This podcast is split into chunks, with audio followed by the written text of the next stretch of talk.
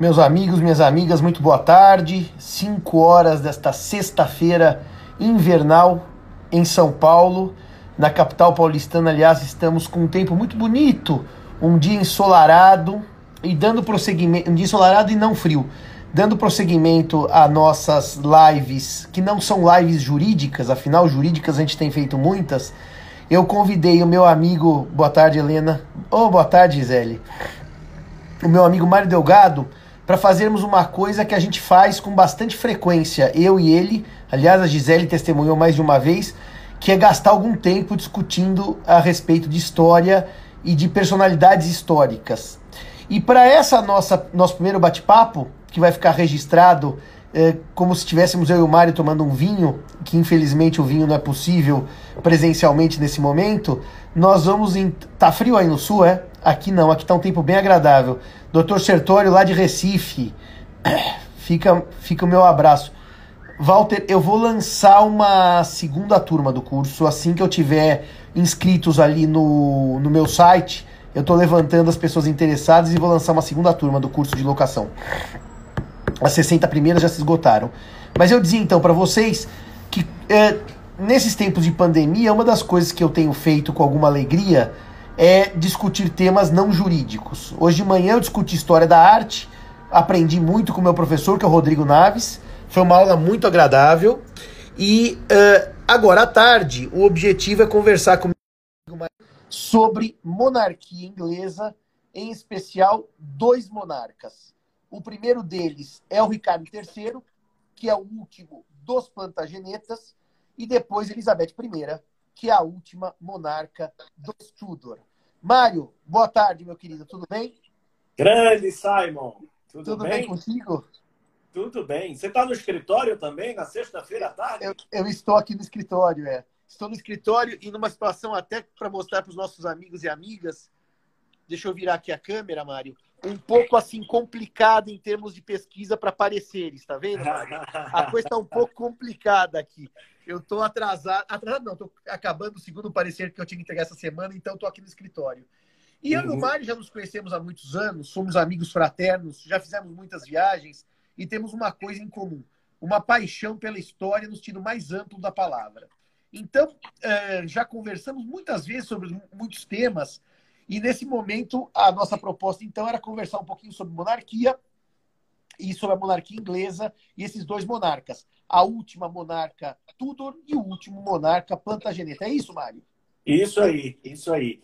E ressaltando que a escolha do tema tem a ver com essa nossa admiração, especialmente pela monarquia britânica. Né? Eu acho que é a mais estável de todas as monarquias ainda existentes hoje. Né? Então, eu acho que ela merece uma admiração. E também teve figuras notáveis ao longo de todos esses séculos. Né? E, Mário, talvez eu dissesse que a monarquia britânica é o que encarna no imaginário popular a noção de monarquia em todo o mundo ocidental. Ou uhum. seja, a monarquia espanhola, ou a dinamarquesa, ou a sueca, elas não encarnam essa ideia de monarquia. Monarquia é a rainha Elizabeth, né? Que, aliás, Exato. até podemos depois fazer uma live, Mário, comparando a rainha Vitória com a Elizabeth numa próxima. As duas Perfeito. monarcas mais longevas do sexo feminino, né? Da história é. da Inglaterra. E a terceira é de quem eu vou falar depois, que é a Elizabeth, né? 44 anos. É, um, um, um, e eu vou falar do rei, talvez com um dos mais curtos reinados. Dois anos. Dois anos, um 483 um 485.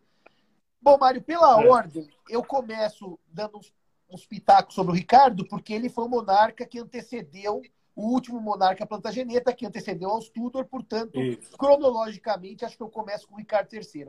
Porque e você vai explicar também para a gente, Simão, e para os nossos amigos, por que é que um monarca que teve um dos reinados mais curtos é um dos mais admirados, um dos mais discutidos, debatidos de todos os monarcas ingleses. Né? Eu não sei se você sabia que o Ricardo tem uma sociedade chamada Sociedade Ricardiana na Inglaterra. Tem vários. É, e, e com muita, muita gente. O Ricardo III, eu começo pelo final dele, porque eu acho que a pergunta do Mário é, é essencial. Antes de falar eh, quando nasceu e morreu, essas coisas, vamos falar do, do, do porquê. O Ricardo III foi o último rei plantageneta, que foi derrotado numa batalha que pôs fim à chamada Guerra das Rosas, Bosworth Field, em 1485. E quando o Ricardo III foi morto, quem assumiu o trono foi Henrique VII, o rei Tudor, pai de Henrique VIII, e, portanto, avô de Elizabeth, que é a monarca com quem o Mário vai dialogar nessa tarde de hoje. E o interessante desse último monarca, desse último monarca Plantageneta, que pôs fim a uma dinastia longeva, é que ele foi descrito por Shakespeare nas suas famosas peças é, sobre os reis ingleses. É, o Shakespeare tem várias peças, talvez a mais famosa o Henrique V, que conta a história daquela batalha de Agincourt na França, da Guerra dos 100 Anos, mas não vamos derivar muito senão a gente não chega na, na conversa. Mas no Ricardo III, o Shakespeare, evidentemente, escreve a pedido da Rainha Elizabeth I, a monarca que o Mário vai conversar, e, portanto, ele escreveu uma história oficial. Oficial para quem? Para os Tudors. Ou que seja, era oficial... bisneta, bisneta, neta do Henrique VII, que derrota o, o Ricardo III. Né? Ou seja, era uma mulher prestando uma homenagem ao seu avô. No fundo, era isso. Exato. E, evidentemente, era uma mulher que queria dar à dinastia que o seu avô inaugurou um papel histórico de proeminência. Então, ela precisava pintar o derrotado, que é o Ricardo III, como o maior monstro possível da história britânica. E o Henrique VII, por seu lado, o seu avô, como salvador, é, ou seja, o homem que salvou a Inglaterra do monstro. Então, Shakespeare faz um desenho de Ricardo III que é uma coisa absolutamente grotesca. Aliás, Ô, Simão, só uma parte, a, a, figura do monstro naquela época era bem é, vamos dizer, simbolizada na figura do corcunda, né? E da deformidade física. Que, aliás, então, mas ele era corcunda, segundo Shakespeare, né? Exato. Corcunda e coxo. Desde o direito romano, a, a expressão monstrum vel prodigium, monstro ou prodígio, eram seres deformados. E o Ricardo III padecia historicamente de uma forte escoliose, uma forte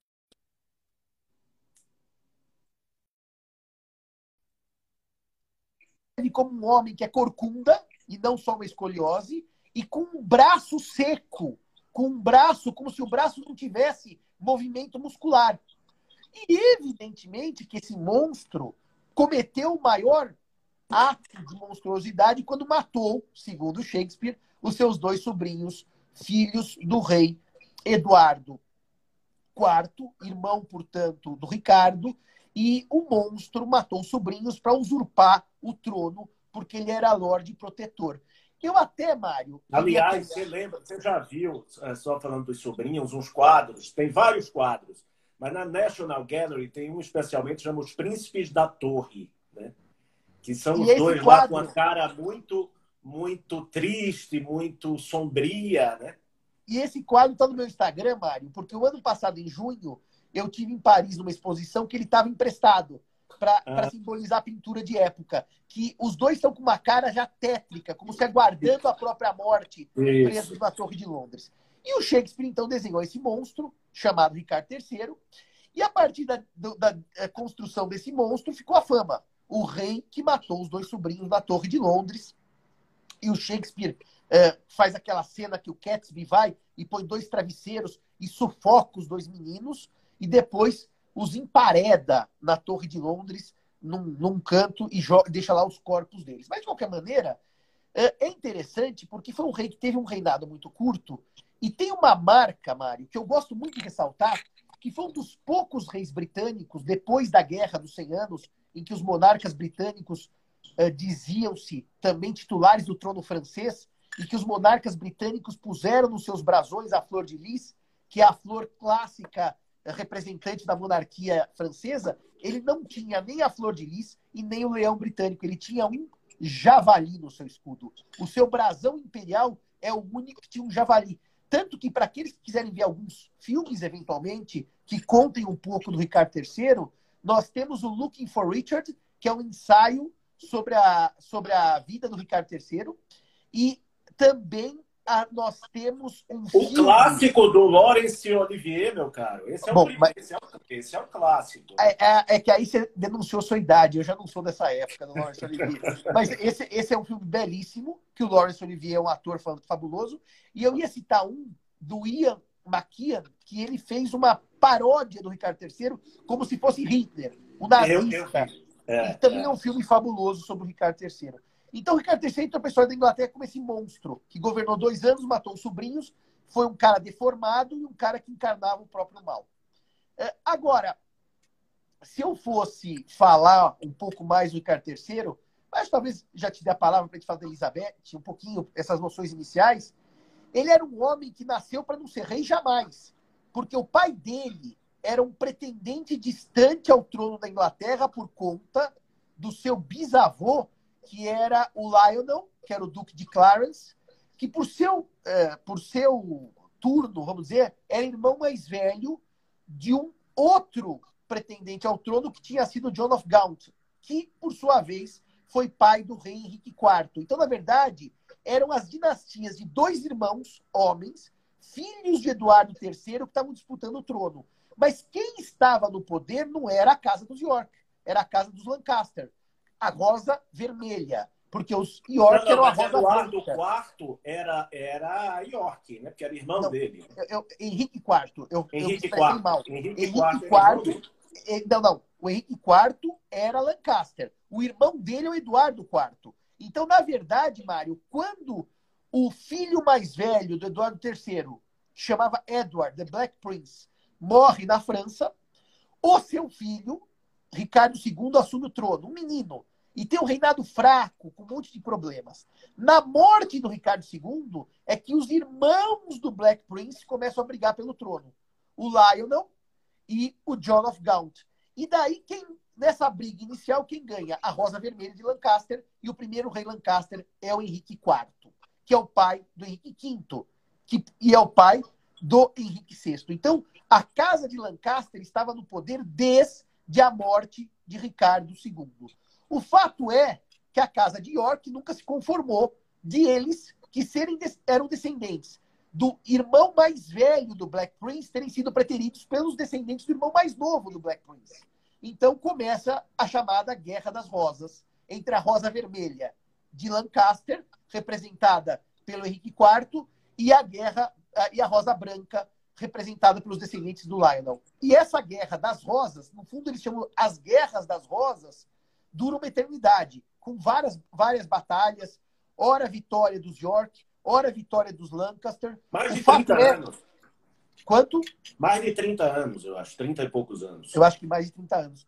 O fato é que, Mário, quando morre o Henrique V na França, depois daquela vitória assombrosa dos ingleses sobre os franceses, o filho dele que assume, o Henrique VI, ele era um rapaz depressivo. Porque nós não podemos esquecer que o Henrique V casou com a filha do rei Carlos VI da França, que era um sujeito depressivo. Tanto que ele é conhecido na história como Charles Le Fou, o Carlos o Louco. E o Henrique VI herda essa, vamos chamar doença, do seu avô, e é um rei muito fraco. É aí que a casa de York, a Rosa Branca dá o troco, e o Eduardo IV, Quarto, irmão, do, irmão Ricardo, do, Henrique, do Ricardo. Agora, vem cá, você acredita... o rei Henrique VI.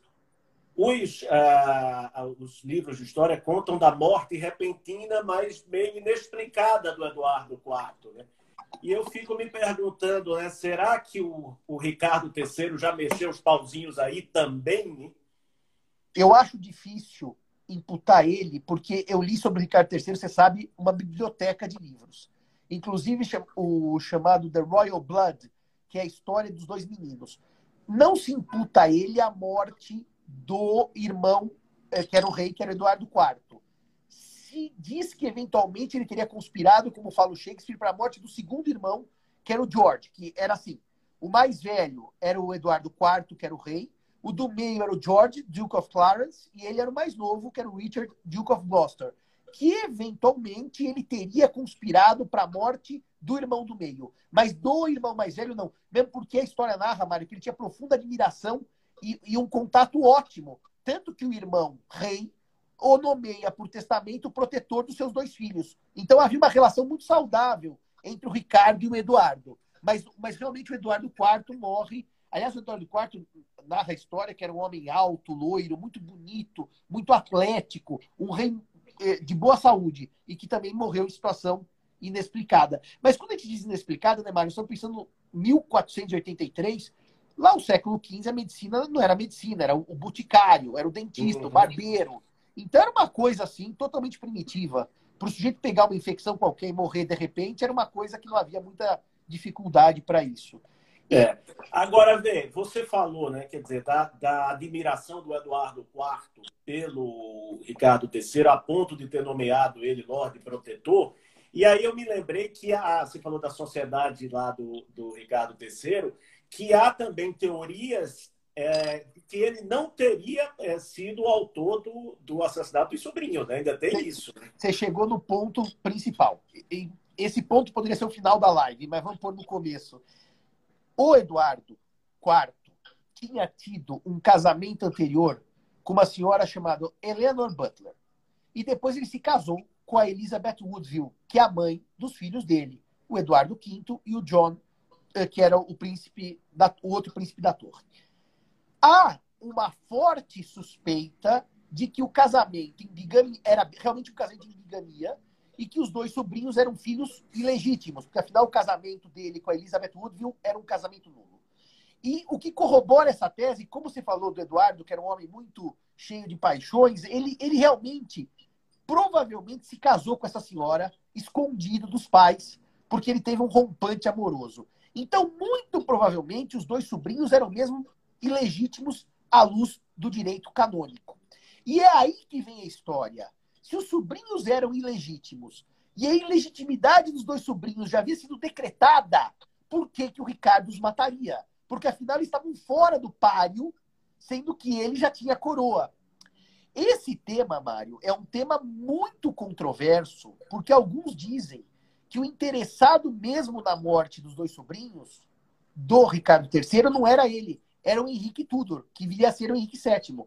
Porque não se esqueça que o Henrique Tudor derrota o Ricardo numa batalha. E se os dois sobrinhos do Ricardo estivessem vivos, é obviamente que eles estavam à frente do título real da coroa britânica. Então, há uma teoria que os sobrinhos foram afastados do trono pela bastardia, mas protegidos pelo Ricardo III. E que eles estavam escondidos, e quando Henrique Tudor assumiu, ele vai lá e mata os dois meninos para que ele não tivesse risco da sua coroa. Porque não se esqueça, Mário, só para falar uma coisa para os ouvintes, que quando Henrique VII, o primeiro rei Tudor, mata o Ricardo III e assume a coroa, quem, com quem que ele se casa? Com a irmã dos príncipes da torre, ou seja, que chamava-se também Elizabeth. Então, no fundo, ele casa com a última descendente da Rosa Branca, e ele era Rosa Vermelha. Tanto que os Tudors do brasão têm uma rosa vermelha e uma rosa branca. É, é, é, a rosa branca está no meio da vermelha. O resultado prático disso é que na historiografia moderna há muita gente que diz que quem queria a morte dos sobrinhos do Ricardo III não era o Ricardo III, era o Henrique VII. E para eles, os sobrinhos eram uma ameaça. Os sobrinhos do rei morto. É, é, altamente controversa a ideia de que ele tenha matado os sobrinhos. Mas é, é que o Shakespeare fez um desenho tão maquiavélico do Ricardo III, um homem tão horroroso, que pode ser que entrou na imaginação popular ele como assassino. Aliás, ele descreve, é que eu tô aqui com meu celular na mão, é, que ele tinha um braço seco. Mas se um rei tinha um braço seco, vamos pensar, um homem corcunda, a história diz que ele tinha realmente uma escoliose, Mário. Mas vamos pensar como diz Shakespeare, um corcunda de braço seco e coxo. Como é que um corcunda de braço seco e coxo ia assumir o exército? Porque naquela época o Ricardo III foi o último rei medieval, o último rei que empunhou a arma em batalha. O, o, o Henrique Tudor, depois de rei, nunca sentou num cavalo para combater exército inimigo. Ele já era um rei moderno, ele já estava à frente do Estado sem estar à frente do exército. Eu pergunto, como é que um rei corcunda, coxo de braço seco, pega um cavalo, monta numa cela e vai lutar numa batalha. Quer dizer, evidentemente que o Shakespeare exagerou. Que ele tinha uma escoliose, ele tinha. Que ele era. Mas parece que nem era tão, tão, vamos dizer, notada a ponto de implicar numa redução de movimento. É uma escoliose é, como. É, é aí, Mário, aí é controverso, porque quando eu tive em Leicester, é, eles fizeram uma reconstituição com um rapaz que tinha escoliose muito magro, como era o Ricardo, uma reconstituição do porquê que o Ricardo precisava tanto do cavalo. Porque os amigos e amigas sabem que o Shakespeare, o Shakespeare imortalizou o Ricardo III com aquela frase: a horse, a horse, my kingdom for a horse. Um cavalo, um cavalo, meu reino por um cavalo. Diz, esse, esse, isso eu vi em loco, lá em Leicester, tá, Mário? Que por conta dessa escoliose, que não era nada exagerado, mas dava uma certa perda de movimento, O Ricardo III encomendou a sela do seu cavalo num celeiro italiano, que amoldou a sela para escoliose. Então, ele em cima do cavalo, Mário, não tinha deficiência alguma. Ele era um guerreiro, um lutador, igual qualquer outro. Mas quando ele cai do cavalo e perde a estabilidade da cela, a escoliose fazia diferença. Então, quando Shakespeare atribui a ele a frase a horse, que ele não disse, é uma frase poética, mas é inspirada na necessidade dele por estar numa cela. Porque quando ele cai e a coroa fica, assim, no Shakespeare, naquela, naquele, naquela arbusto de espinhos, ele realmente teria uma perda de mobilidade. Mas ele não era um homem manco, coxo, com braço seco e que não conseguia andar nem andar a cavalo. É, ele não teria sobrevivido na Idade Média, primeiro, desde o nascimento, e segundo, é, é, não teria sobrevivido às batalhas que ele sobreviveu. Portanto, há muita mística, mas talvez, Mário, quisesse dizer mais uma coisa antes de dar a palavra para gente falar um pouco da Elizabeth. O Ricardo III foi um rei que teve três medidas, três medidas muito impopulares para os nobres e muito populares para o povo. É, eu só quero dar uma nota aos amigos. Um dos atores mais. Ó, o Marcelão de Minas está nos assistindo, a Bruna, minha assistente. Um dos, um dos uh, atores mais proeminentes do cinema britânico hoje, que é o Benedict Cumberbatch. Quem não sabe quem é o homem que fez o Sherlock Holmes nessa última versão. É o homem que fez o Alan Turing. É um dos homens hoje mais festejados no cinema britânico. Ele é descendente do Ricardo III. Tanto que quando houve o enterro do rei, isso é um assunto que talvez eu fale, talvez não. Vamos ver se dá tempo. Ele foi ler a poesia fúnebre. Mas eu ia dizer, o Ricardo III deixou três medidas, Mário, muito impopulares para os nobres, mas muito populares para o povo, que tinha uma admiração profunda por ele. Repare quais foram as três. A primeira é que ele resolveu uniformizar pesos e medidas para evitar aquelas fraudes no comércio. E como ele. Oh, o Cícero também. O Cícero está lá na Bahia. E como é que ele fez isso? Ele uniformizou para evitar as fraudes, tirando poderes dos comerciantes que fraudavam o povo com pesos e medidas irregulares. Isso gerou ódio da classe dos comerciantes. A segunda coisa que ele fez, que também gerou ódio dos nobres, foi que ele traduziu para o inglês as leis que eram em latim e francês. Como a gente sabe, os plantagenetas vieram da Normandia. Eles eram normandos. E na Normandia. Anju, né? Oi? Anju. Anju, Anju, a casa da Anju. E eles chamavam plantas genetas, porque eles tinham uma plantinha, uma florzinha amarela como símbolo, que é a planta genista em português. Mas ele traduziu do francês e do latim para o inglês as leis e começou a distribuir leis para o povo, o que gerou ódio dos nobres, porque o povo começou a invocar as leis. Mas pior que isso, Mário, o que gerou mais ódio aos nobres, e isso explica muito da deposição dele e daquela história de na batalha final o, o, o Buckingham virar contra ele, o aliado dele se colocar contra ele, é que ele criou um negócio chamado, e para quem leu os livros sobre Henrique VIII, estava muito forte na época do Henrique VIII, a Court of Request, que é traduzida como corte de pedidos ou corte de requisição. Mas o que, que era a corte de requisição, Mário? Era a justiça para os pobres. Porque os nobres buscavam justiça junto ao rei o que era fácil, porque eles eram nobres, eles pegavam o seu cavalo, iam até a corte e pediam justiça. Os pobres não tinham como ir até o rei pedir justiça. E essa corte de requisições era a forma mais democrática de pessoas pobres pedirem justiça ao rei. E agora, lendo em inglês as leis. Então, foi uma certa derrocada que ele propôs do poder dos nobres e do poder dos comerciantes. Então ele atraiu ira de quem tinha dinheiro e de quem tinha título. Essa é uma explicação do porquê ele não teve apoio militar em 1485. De, do porquê houve a traição do Lord Stanley e do Duque de Buckingham. Então, é, ele, ele, perde a batalha porque ele se retira. Eram 7 mil homens lá, não sei quantos mil homens. Né? E é. aí. Ele, na verdade, quando viu a batalha perdida, porque o Buckingham que estava nas costas, que era a retaguarda dele, ataca, então ele foi atacado pelas costas, literalmente, ele toma uma atitude, Mário, que é das mais, na minha opinião, das mais corajosas da história.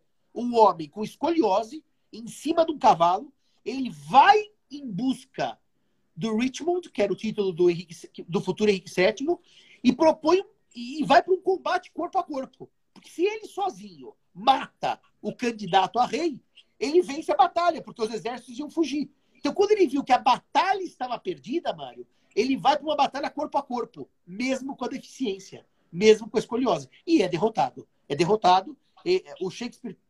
Dizem que ele teria dito a frase, né? Que foi oferecida a ele a abdicação e que ele disse que queria morrer rei. Não sei se é verdade ou é poesia. Mas, não, mas o Shakespeare constrói essa frase, que para quem conhece inglês, é uma das frases mais lindas que eu já vi na língua inglesa.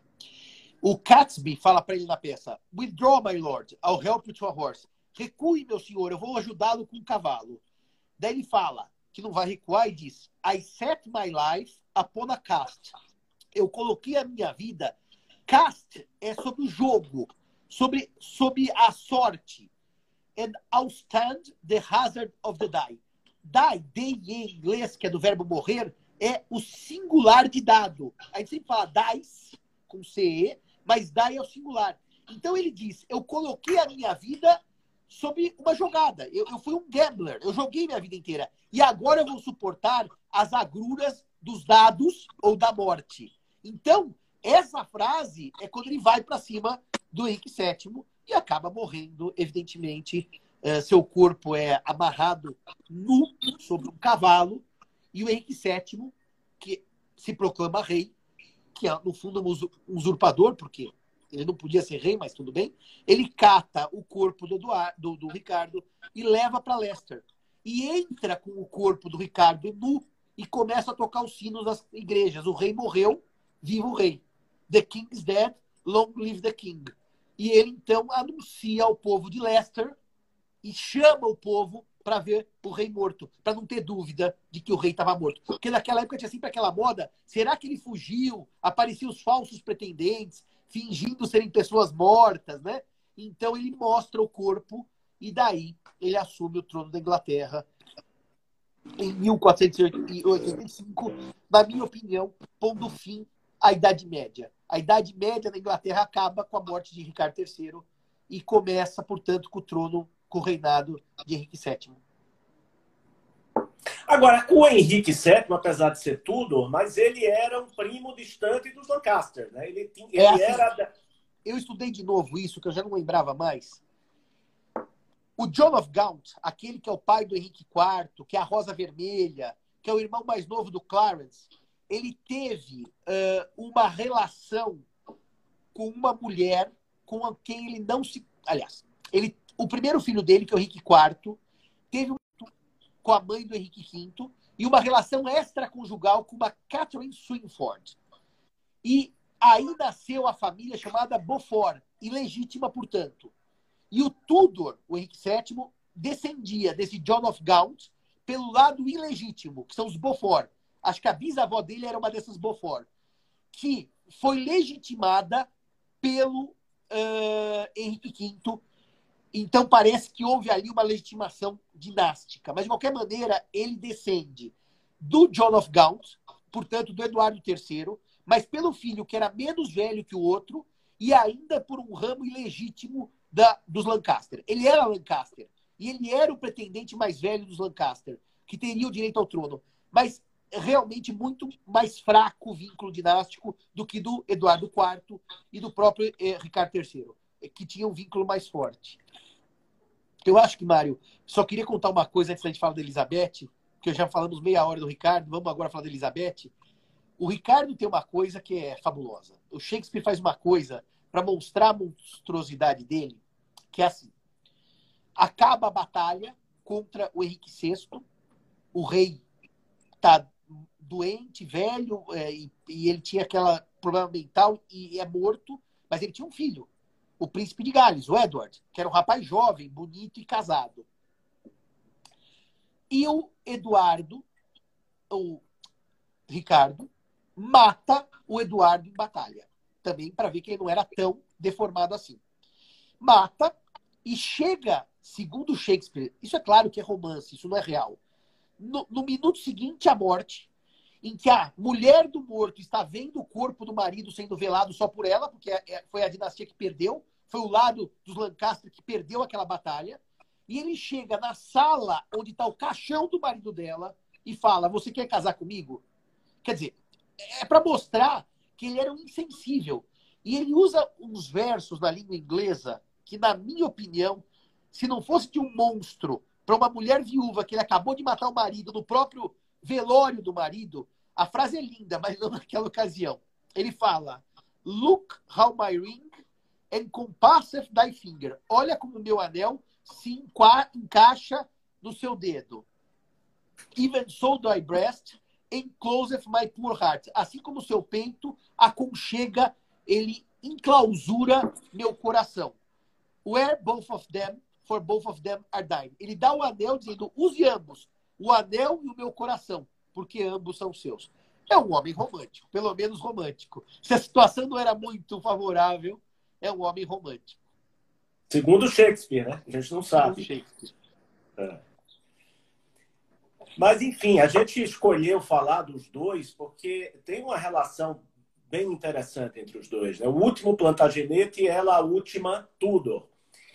E a Elizabeth, os amigos aqui que nos ouvem devem saber que ela é exatamente neta do Henrique VII, que foi quem uh, derrotou o Ricardo III. Né? Então, o Henrique VII teve o, Henrique VIII, que todo mundo conhece, com aquela figura. O homem das seis esposas. Das seis esposas, aquela figura. Engraçado que ele se imortalizou pela sua imagem já na vida mais provecta, porque era um gordão, né? Mas quem assistiu a série Os Tudors tem toda a parte do Henrique VIII moço, e que era um jovem magro, esbelto, né?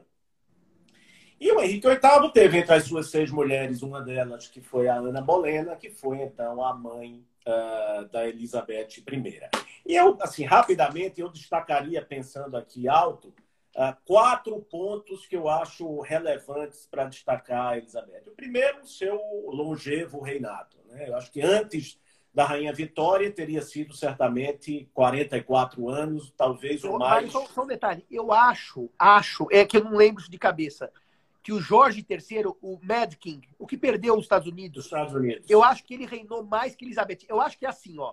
Elizabeth II atual, Vitória, isso certamente é. Eu acho que depois vem o Jorge III e depois a Elizabeth I. Eu acho que teve um rei entre as. Mas assim, ela foi uma Tudo bem, mas das muito... mulheres. Das mulheres, não. E, e, ela foi uma monarca longeva no século XVI, quer dizer, sem medicina, sem nada, quer dizer. Ela é... viveu muitos anos. É. Depois eu vou contar um detalhezinho sobre isso da medicina. Mas um outro ponto que eu acho interessante para destacar é como a sua ascensão ao trono veio num, num, numa tormenta de violência, de sangue. Né? A, ela teve que ultrapassar, que atravessar tá certo? um rio turbulento de sangue. Né? Então, se a gente pensar, começa com a mãe que foi decapitada. Né? Depois Decapitada pelo pai. Decapitada pelo pai. Pelo pai. Decapitada pelo pai. Depois, veja, quando o Henrique VIII morreu, assume o trono o Eduardo VI, tá certo? Que era o filho dele.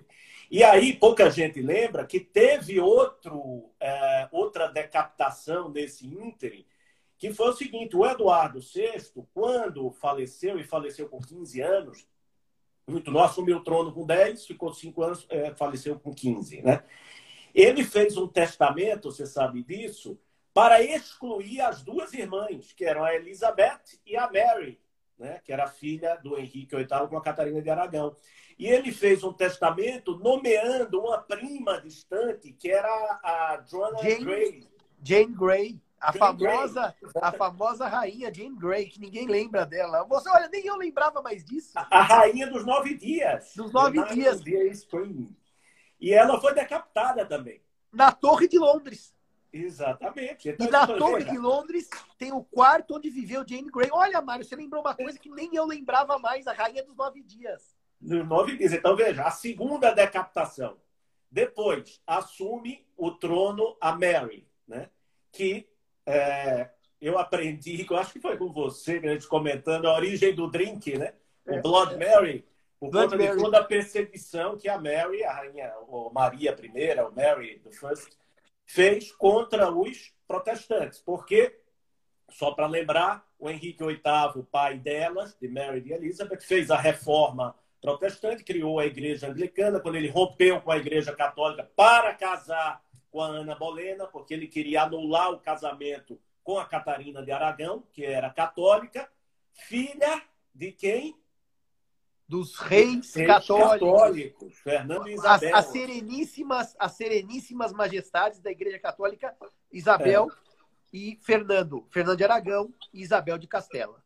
Então, na verdade, quer dizer, o reinado da Mary foi extremamente sanguinário, porque ela quis exatamente retomar a filiação da Inglaterra à Igreja Católica Romana né, e passou então a perseguir trucidar praticamente todos os uh, protestantes, com o apoio do seu marido, que era ninguém mais, ninguém menos que talvez um dos monarcas mais carolas da história, que foi o uh, Filipe II.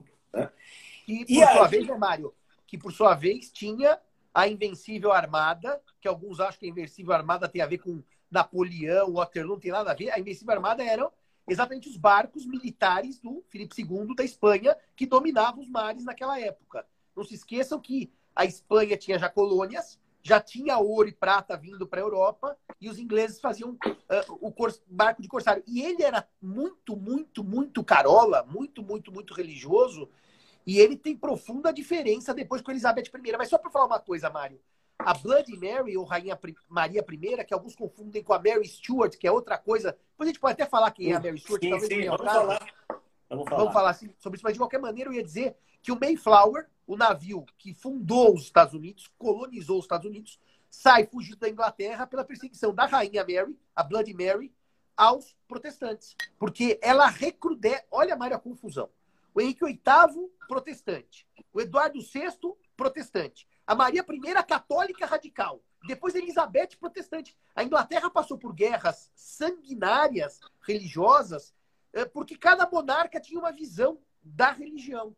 Mas desculpe, é. Mário, eu te cortei. É. Não, mas é isso. E você lembrou outra coisa também que eu me lembrei, que a Mary, para assumir, ela teve que ser legitimada novamente, porque o, o Henrique tinha conseguido deslegitimá-la dizendo que a rainha mãe dela, a Catarina de Aragão, não era mais virgem quando casou com ele, porque ela era, pessoal, pouca gente lembra, mas ela era viúva do irmão. Na verdade, o rei da Inglaterra era o irmão do Henrique VIII. É assim, o Henrique VII teve dois filhos homens. É, teve mulheres também. Ele teve quatro filhos. É, o Arthur, que era o mais velho, o Henrique, que era o mais novo. E a Catarina de Aragão é prometida para o filho mais velho, porque ela seria a rainha e ele o rei.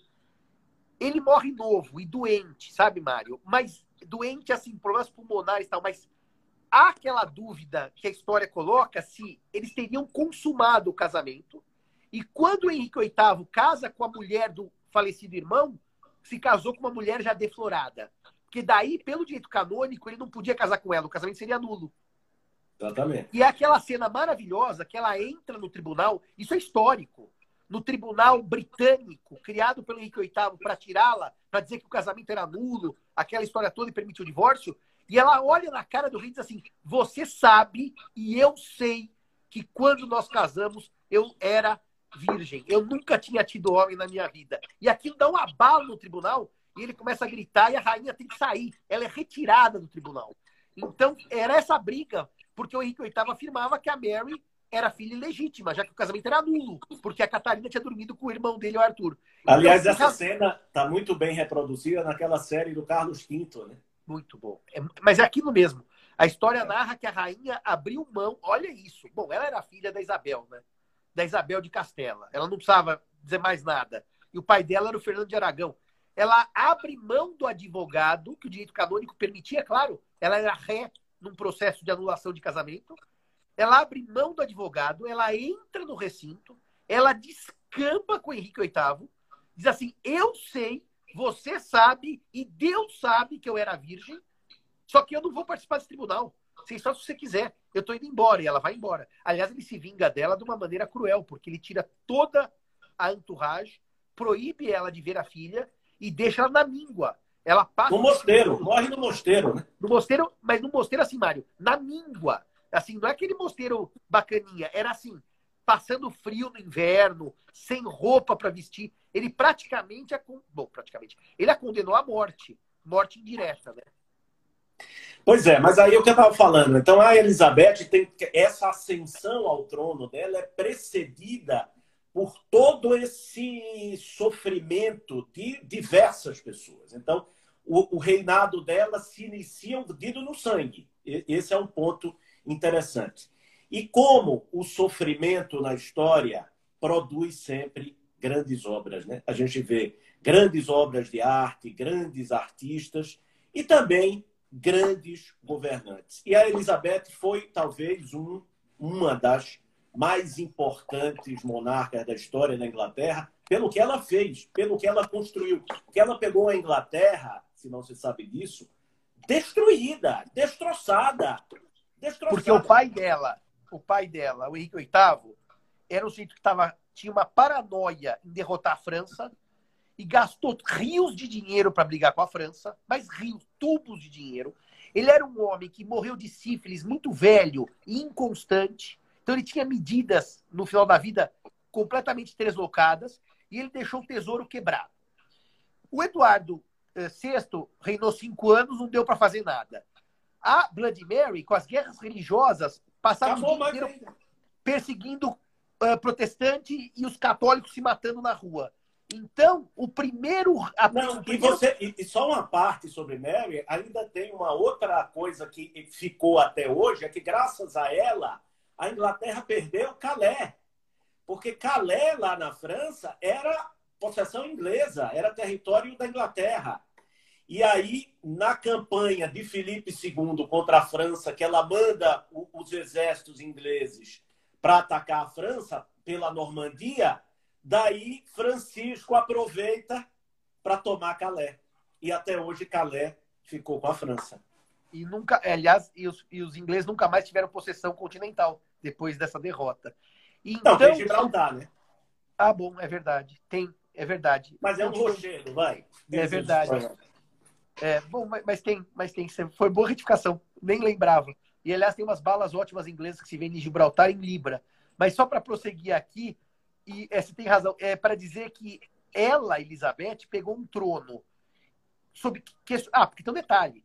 Como Henrique VIII disse que ela também não merecia o trono. Como o irmão dela, que nomeou a Jane Grey como herdeira. Essa mulher assume um país depauperado, um trono que, em tese, podia não ser dela, ameaça espanhola do cunhado, Felipe II, nos calcanhares com a Invencível Armada. Então, ela assumiu uma situação politicamente, economicamente e juridicamente adversa. E era uma mulher. Não nos esqueçamos, meus queridos, que uma mulher. É, e aí, pra... e aí, você me permita que eu tinha é, é destacado isso aqui para a gente debater, que é o seguinte: como essa personagem é injustiçada tá certo? Na história sobre o aspecto de ser mulher. Nós não vemos nenhum dos movimentos legítimos de afirmação feminina mencionarem a Elizabeth. Eu nunca vi a Elizabeth ser trazida como uma bandeira ou como um exemplo. E ela, naquela época, né, além de ser mulher, de ter desempenhado um papel é, que anteriormente só os homens desempenhavam, ou as mulheres, quando faziam, estavam no pressuposto do casamento. Então, rainhas solteiras nós não tivemos antes. Ou quando tivemos, se a gente for olhar para os personagens históricos de toda a história, você vai encontrar o que em relação à rainha solteira? Ela se destaca não pela capacidade de governar ou pela capacidade de administrar, de guiar o seu exército. Ela se destaca pela objetivação do corpo. Né? Vejam Cleópatra, por exemplo. Né? Ninguém se destaca, ninguém destaca feitos administrativos de Cleópatra. Se destaca Não. ela ter conquistado César e Marco Antônio. Então, esse, as rainhas do passado sempre tinham essa, sabe, essa mancha, dizer, eram vistas pela história pela sua sedução, ou seja, pela objetivação né? a mulher como objeto. E a Elizabeth não, porque ela nem tinha essa beleza toda, mas não era uma mulher feia. Não era uma mulher feia, longe disso. Mas ela se destaca exatamente né, como se o homem tivesse ali também. Ou seja, ela é o maior exemplo, a meu ver, de uma uh, isonomia plena e de uma capacidade plena das mulheres de estarem é, numa situação de paridade absoluta com os homens. E ela não é destacada por isso. E, mais, e veja, e mais um detalhe: além ah, dela não ter, é, é, vamos dizer, se destacado por sensualidade ou coisa do gênero, além dela ter aberto mão de um casamento, né? todas Bom, as outras rainhas eu, eram. Eu ia chegar nisso, Mário. Eu acho que uma das grandes provas da sua tenacidade e força como mulher é que ela conseguiu fugir de um casamento, não, acho que ela fugiu de vários. De todos. Todos ela abriu pro... mão. Ela abriu mão do casamento. Não vou, meu casamento é com a Inglaterra. E os, e, e os ingleses chamam ela de The Virgin Queen, que, o que é uma sacanagem. Evidentemente, isso aí é uma outra coisa que eu ia destacar, sabe o quê?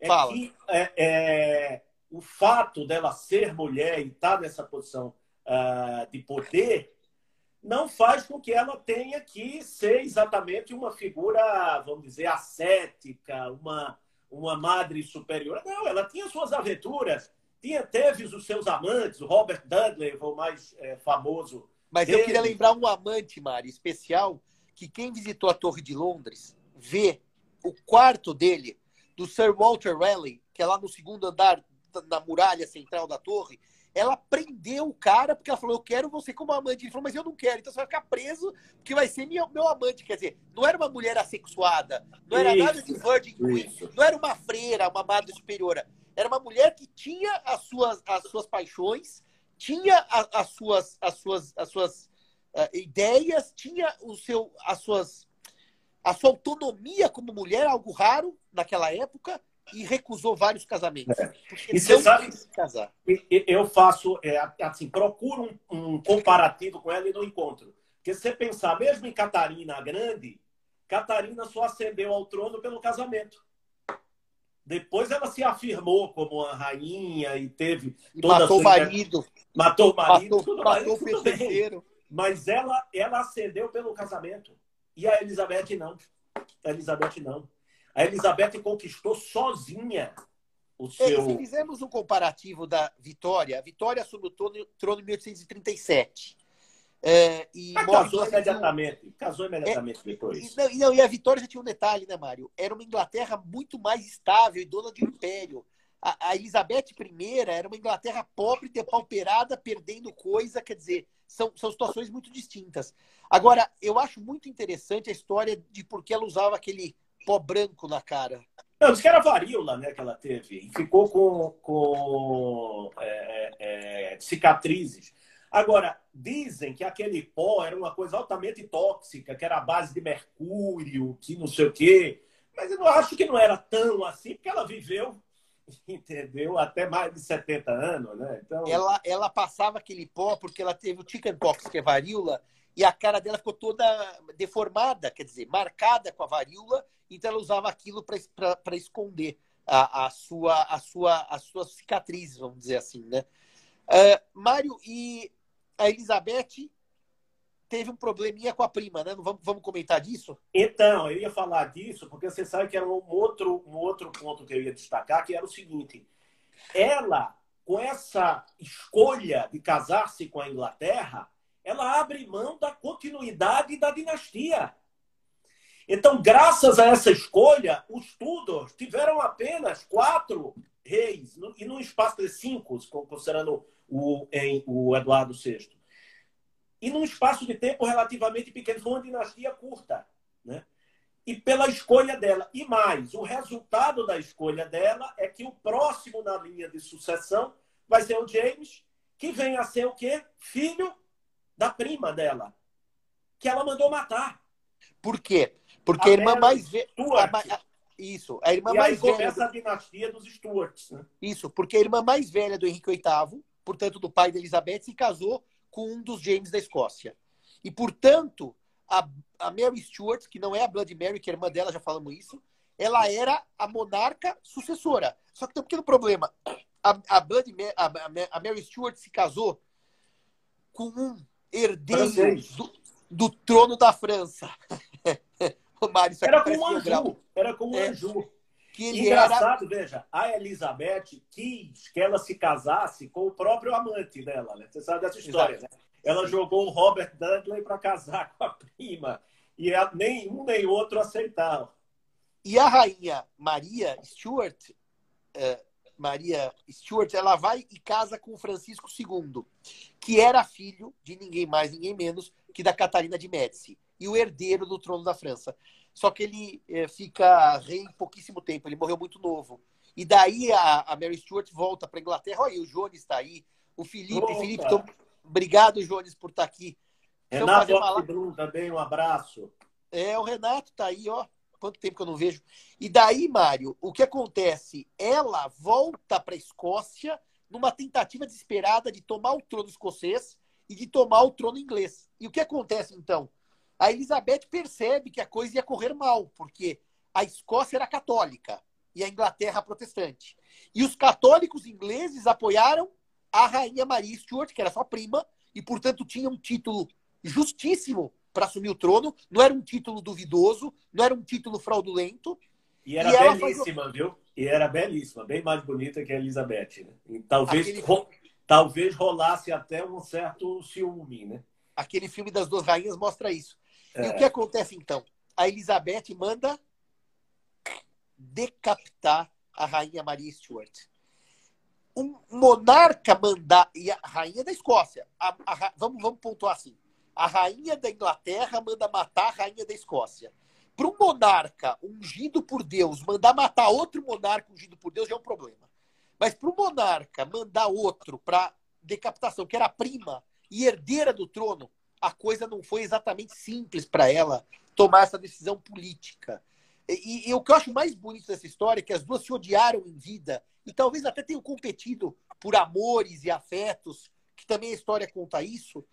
E onde elas estão enterradas hoje? As duas, lado a lado, na Catedral de Westminster. E tem uma placa embaixo do túmulo das duas dizendo assim: As que em vida se odiaram vão passar juntas toda a eternidade, para mostrar tipo de uma reconciliação póstuma da Elizabeth I com a prima Maria Stuart. Será, será que o fato dela não ter casado tem a ver com isso? Então, como uma, uma, um remorso por ter matado a prima, então eu vou deixar o filho da prima ser meu sucessor? Não, eu acho que a decisão dela não ter casado tem muito mais a ver com o lado forte de não se sujeitar a um homem que seria o marido dela. Ela não queria se sujeitar. Porque não se esqueça que a, que a, que a, Isabel de Castela ela era rainha de Castela. O Fernando de Aragão era rei de Aragão. Eles uniram coroas. A Elizabeth seria uma rainha casada com um homem que não era rei, que seria um nobre. E ela tinha muito medo de casar com um francês, por exemplo, e depois a França ter a supremacia sobre a Inglaterra. Então me parece que a decisão dela de não casar, Mário, foi uma decisão firme. Foi a mais feminina das decisões. Ou seja. Será que ela tinha uma alternativa, uh, como o Henrique, o Eduardo VI fez, de fazer um testamento para ungir um outro sucessor? É uma tem aqueles pergunta. atos de sucessão na Inglaterra, eu não me lembro mais. Mas tem... os atos, não, é que os atos de sucessão já são na, na, na monarquia do Carlos II, que daí teve aquele problema que vieram os, os Hanover, né? Vieram os, como eles chamam? Os... Não, teve a guerra civil com o Oliver Crown, aquilo. Não, não sim, sim. Mas qual que é o nome dos Hanover? É, Sax. Hanover é a cidade deles. Eu chamo eles de Hanover, mas é Sax Coburg é, né? Que veio o Jorge I. Aí teve o ato de sucessão. Mas realmente, Mário, é uma boa. Acho que precisamos ler um pouco mais de por que ela não escolheu alguém, ou se no fundo, no fundo, com a morte da prima, ela ficou tão desgostosa que ela falou: bom, não tem o que fazer. O, o, o trono é do, é, do, é, do, é do filho dela, que foi o primeiro Stuart, né? que uniu a coroa escocesa com a coroa inglesa. Aqui também foi uma dinastia bem curtinha, né? Porque teve também. depois o um problema com o Carlos II e aí. E daí teve o problema com os jacobinos, mas isso é uma outra história. Eu só queria, como tem mais quatro minutos para acabar, depois a gente vai fazer nossas despedidas. Eu só queria dizer uma coisa para vocês. Eu não sei se vocês todos sabem de uma coisa, que quando caíram os Stuart, quem veio foi um rei alemão, alemão, da Alemanha, de Hanover, e falava alemão. E foi aí que o primeiro-ministro começou a ter proeminência, porque o primeiro-ministro era inglês. Chamava-se George. E a família do George é a família Saxe-Coburg Saxe und Gotha. E a família real atual chama-se Windsor. E eles são descendentes direto do Jorge I. E esse é um dado histórico que eu não posso deixar de falar. Obrigado, Felipe. Obrigado, Jones. Que eles mudaram de nome durante a Primeira Guerra Mundial, em que o Jorge V, que era o rei, diz assim: não, esse nome alemão não vai dar certo. A guerra estava pegando fogo. E eles abandonam o nome alemão para adotar o nome Windsor, que era um nome inventado. E era o, nome do castelo. Era o nome que é o nome do castelo e é o nome e, e é o nome da peça do Shakespeare, As Alegres Comadres de Windsor. E daí o primo deles, que era o Kaiser, Guilherme I, que estava lutando contra o primo Jorge V, faz uma brincadeira. Se agora uh, os, o, eles se chamam Windsor, a peça de Shakespeare devia chamar As Alegres Comadres de Saxe-Coburg, fazendo uma brincadeira entre o sobrenome. Você já foi lá, não, em Saxe-Coburg? Eu tenho curiosidade de ver, porque assim, de lá saíram tantos monarcas, inclusive os nossos, né? Sim. E nós visitamos, eu e o Mário juntos, o Windsor. Tivemos a alegria de entrar no castelo de Windsor. E é um dos lugares talvez mais interessantes. Até hoje a rainha passa as férias de verão dela lá em A Windsor. quarentena ela tá lá. Tá lá. Então vale a pena conhecer o Windsor. Mário, temos mais três minutos para encerrar isso aqui. Eu acho que você falar rapidamente nesses três minutos sobre o sepultamento do Ricardo III que você compareceu. Pessoal, Ô, Mário... o irmão saiu daqui para ir para a Inglaterra assistir ao sepultamento do Ricardo III. E não foi lá em 1485, não, hein? foi em 2015. Ô, Mário, sabe o que eu ia falar para você? Vamos. De... Eu, eu, eu, eu nunca tinha dito isso em público, muito menos gravado, mas é verdade. Em 2015 eu tomei um avião, fui para Londres, de Londres tomei um trem, fui para Leicester e fui assistir as últimas exéquias do rei. Mas eu queria, Mário, que numa outra live a gente comentasse um pouquinho mais, porque eu acho legal contar como é que acharam o corpo, onde é que estava o corpo, e, e, um pouco das exéquias fúnebres do rei. Eu acho que vale a pena a gente falar disso numa live com mais calma. Quando a gente fizer uma parte 2 de história, a gente pode falar de funerais famosos. Ana, saudades do você, saudades de Rio Claro, um beijão. Mas eu quero indicar aqui dois livros sobre Isso, o tema Mário. que a gente falou lá agora. Isso. Esse aqui, A Guerra das Rosas, tá? É um livrinho que vocês encontram, é do Martin Talgerty. tem para vender aí na Livraria da Vila, nessas livrarias. Então, é, é, um resuminho bem interessante. E eu separei um romance aqui, entendeu? Do ah! Então, esse personagem. Fala, fala do, do romance. Esse, esse romance do Samson, chamado Solução, é o primeiro de uma série em que o advogado é o, Mar, uh, o Richard Shardlake, Matthew Shardlake, que é um advogado na corte de requisições. É ele que é um advogado que advoga para os pobres. E vai cuidar da dissolução dos mosteiros medievais e da tomada, vamos dizer assim, do patrimônio da igreja e da venda do patrimônio da igreja quando Henrique VIII dissolveu as ordens católicas. Com o Thomas Crown, que era uma espécie de primeiro-ministro poderosíssimo e que depois perdeu a cabeça, né? Pra vocês terem uma ideia, eu fiquei tão viciado nesse livro, do Dissolução, que eu li todos. O último, esqueci o nome, é em Norwich, é desse tamanho. Mas o autor chama Samson. E essa é uma série que tem em português vale muito a pena a leitura. E eu ia dizer sobre a Elizabeth, quem não assistiu ainda, por favor, vejam os dois filmes que vocês vão encontrar aí no streaming, não é? Que é Elizabeth, o primeiro, e depois The Golden Age, que é o segundo. Então, tão fantásticos os dois filmes. E sobre o Ricardo, eu repito, assistam Looking for Richard, é um ensaio do Alpatino sobre o Ricardo III, Looking for Richard, e assistam o do Ian McKean, que é o ele é o nazista, eu esqueci o nome dele, mas que tem uma ambientação nazista, vale muito a pena. E quem gosta de boa literatura e puder, leia o capítulo final do Ricardo III do Shakespeare, nem que use aquelas versões que tem o inglês atual ao lado do inglês clássico, que é uma verdadeira preciosidade é, linguística. Acho que era isso, né, Mário? 50 segundos. Gostou, é... Mário, da experiência de conversarmos, que a gente conversa toda semana, é... só que dessa vez com o público? E o, o, na próxima vez, vamos ver se a gente consegue interagir mais com o público, para fazer um grande bate-papo aqui.